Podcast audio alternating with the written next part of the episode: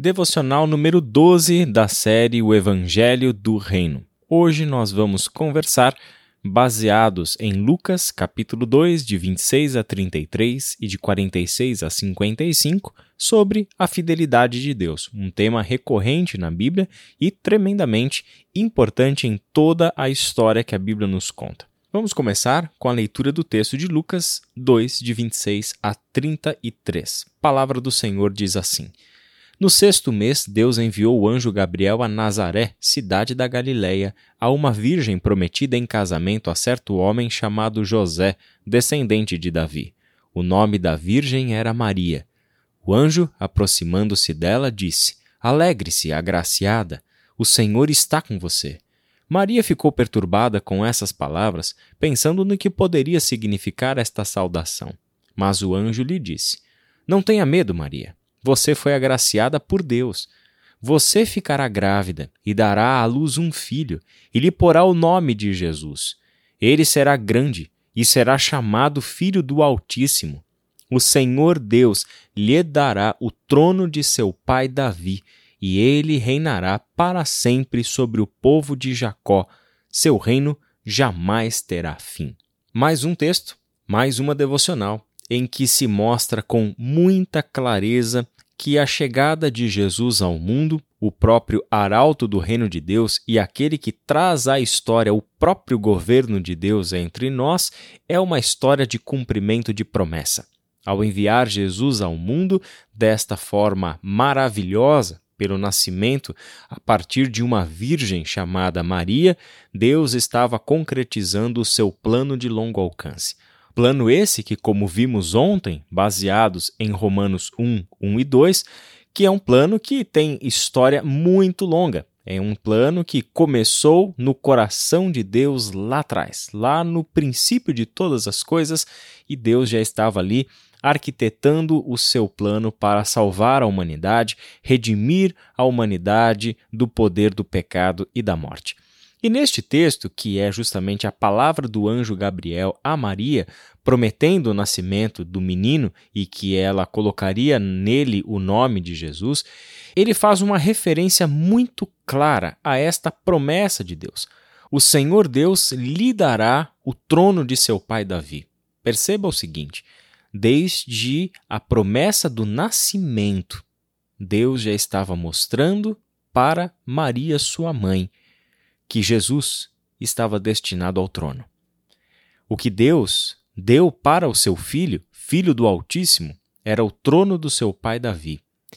E com este presente, com essa, com este destino que Deus deu ao seu filho, é dito no verso 33 que ele reinará para sempre sobre o povo de Jacó, e o seu reino jamais terá fim.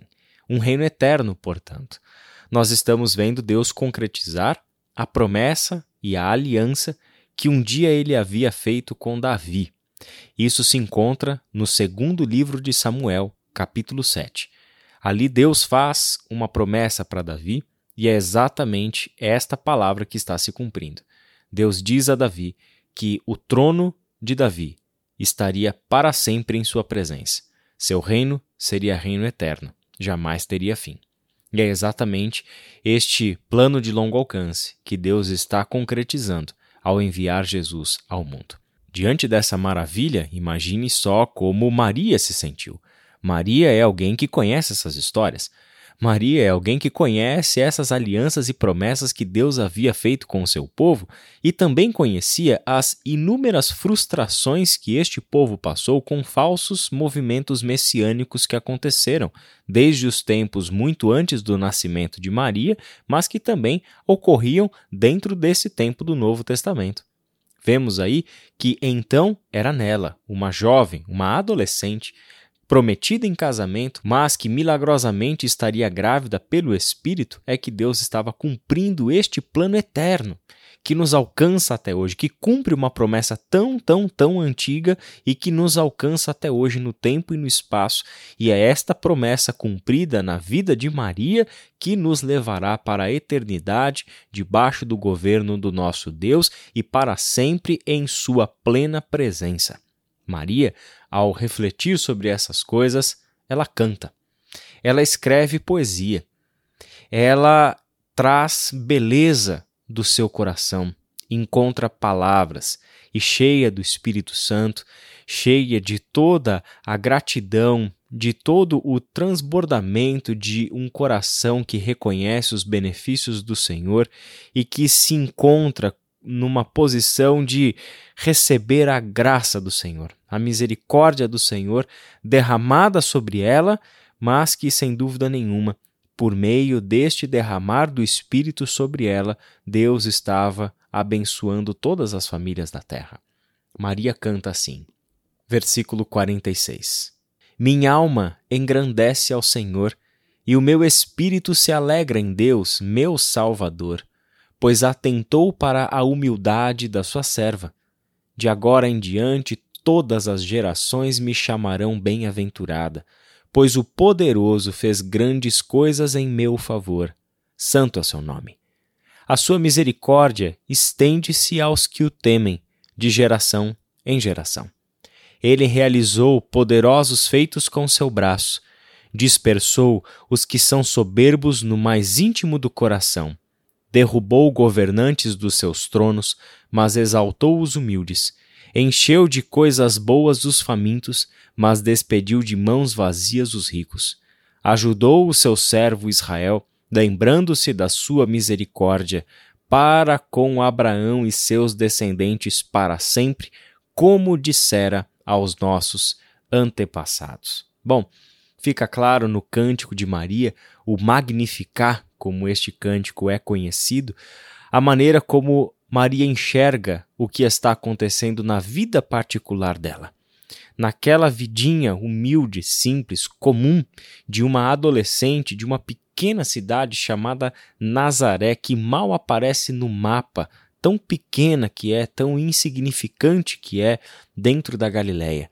Esta mulher, agora pode abrir a sua boca e rasgar o seu coração em louvor e adoração a Deus, porque reconheceu que esta sua pequena vida faz parte de uma história muito grande.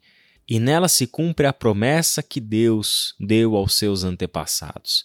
Realmente, este Deus é fiel.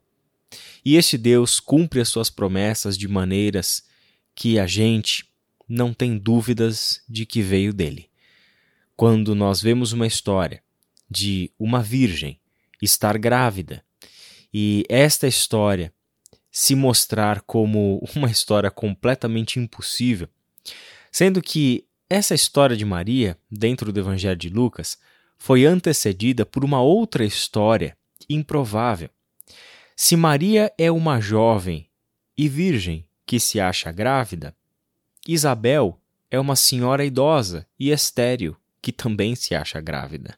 Dali veio João Batista, e de Maria veio Jesus de Nazaré, os dois arautos do reino de Deus. João Batista, o precursor, aquele que preparou o caminho para o início do ministério de Jesus, e Jesus, aquele que deu continuidade, mostrando que, agora de fato, havia chegado o reino de Deus e este era o evangelho que ele tinha para anunciar. Por isso, assim como Maria, assim como Isabel, como José, como Zacarias, estes homens e mulheres uh, que, dentro de uma história, dentro de um país, dentro de um império, são tão pequenos, são tão insignificantes, Deus os considerou dignos de usá-los na sua grande história de salvação. Meu irmão e minha irmã não é diferente com a gente. É exatamente assim que nós devemos enxergar a nossa vida e a nossa história. Ela não tem fim nela mesma. A nossa história, biblicamente falando, é fruto de um desejo de Deus, é fruto de algo que, na verdade, foi gestado lá no coração de Deus antes da criação de todas as coisas. Nós nascemos primeiro lá, no coração do nosso Deus. Significa que esse é o nosso verdadeiro lar e é para este coração do Pai que a Bíblia quer nos levar de volta. É para isso que Jesus trouxe ao mundo o Evangelho do Reino de Deus, para nos conduzir de volta para nossa casa. E a nossa casa, o lugar aonde verdadeiramente pertencemos, aonde encontramos a nossa identidade, aonde encontramos o nosso propósito de vida, a nossa razão de ser, é no coração de Deus. É para lá que o Evangelho de Cristo Jesus nos leva, de volta à nossa fonte de vida e de sentido. Que Deus abençoe o seu dia e até amanhã.